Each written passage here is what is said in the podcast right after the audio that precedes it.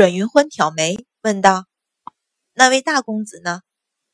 那位大公子含笑饮茶，连头都未抬。这是故意刁难啊！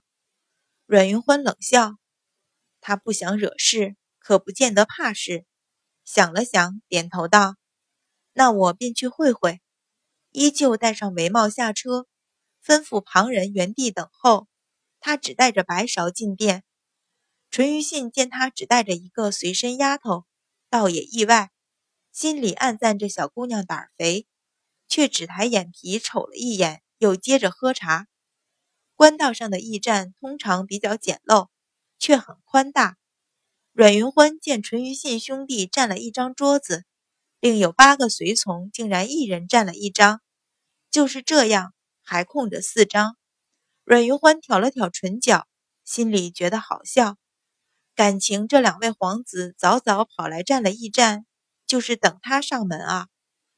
尽职在淳于信身边坐下，见有空着的茶盏，故自替自己倒上一杯，轻抿一口，才道：“闻说二位公子要本小姐亲来才肯让出位置，本小姐既然来了，便请二位公子抬抬手吧。”听他说的倨傲，淳于信唇角掠过一抹笑意。却并不抬头，淳于坚瞪大了眼，说道：“你这是求人的样子。”阮云欢斜睨他一眼，问道：“不然呢？”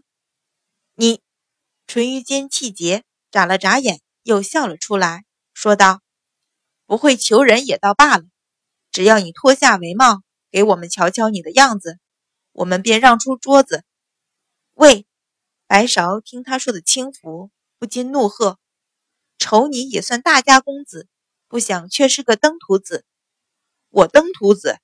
堂堂六皇子被一个丫头呵斥，淳于坚顿时气冲斗牛，说道：“登徒子便登徒子，六爷今儿非瞧不可！”忽地站起，隔着桌子探手，就向阮云欢帷帽抓下。白芍抢前一步，挥手隔开，一掌向他反劈，却被阮云欢挡住。哎，怎么说动手就动手？阮云欢摇头。公子身份尊贵，怎么行事像江湖莽夫？淳于信见白芍虽然只是一格，却出手利索，不由挑了挑眉。又听到“身份尊贵”四字，不由眉心一跳，眸光不禁向阮云欢一扫。他是看破了两人的身份，还是只是随口一说，示意淳于坚收手？淳于信似笑非笑，瞧着阮云欢道：“那一小姐又当如何？”阮云欢向两人各望一眼，认真问道：“是不是我摘下帷帽，你们便将位置让出，绝不再为难？”不错，淳于坚抢着回答，死死盯着阮云欢挡得严严实实的脸。阮云欢又瞧向淳于信，问道：“这位公子呢？”淳于信想了想。点头道：“自然，在淳于兄弟眼里，普天之下莫非王土，王土之上的女人自然也都是王的女人。堂堂皇子要瞧瞧自己家里女人的样子，当然不算过分。昨天就是因为淳于坚要看阮云欢长相，才引起争执。淳于坚被阮云欢扭伤手腕，淳于信虽然不打算将事情闹大。”却也要在此处替弟弟讨回场子。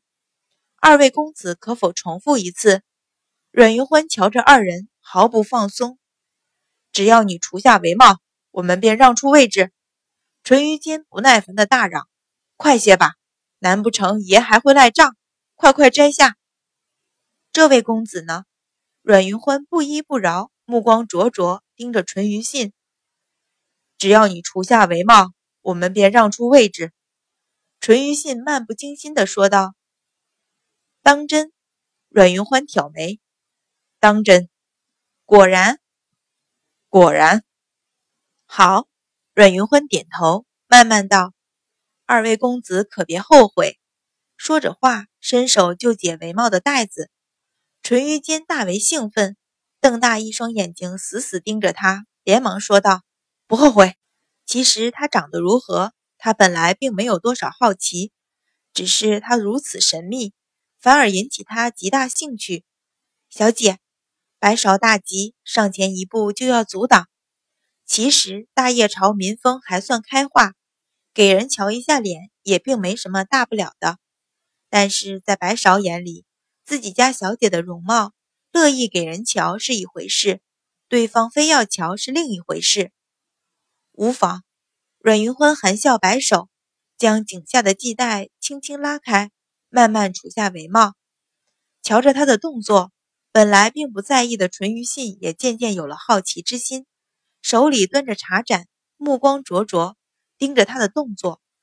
帷帽除下，阮云欢笑道：“好了，两位公子目的达到，这便请让出位置吧。”顺手将帷帽塞到白芍手里，说道。白芍，你去唤赵成和何妈妈他们进殿。白芍本来愤愤不平，向他一瞧，不由嗤的笑出声来，应了一声，就向外走。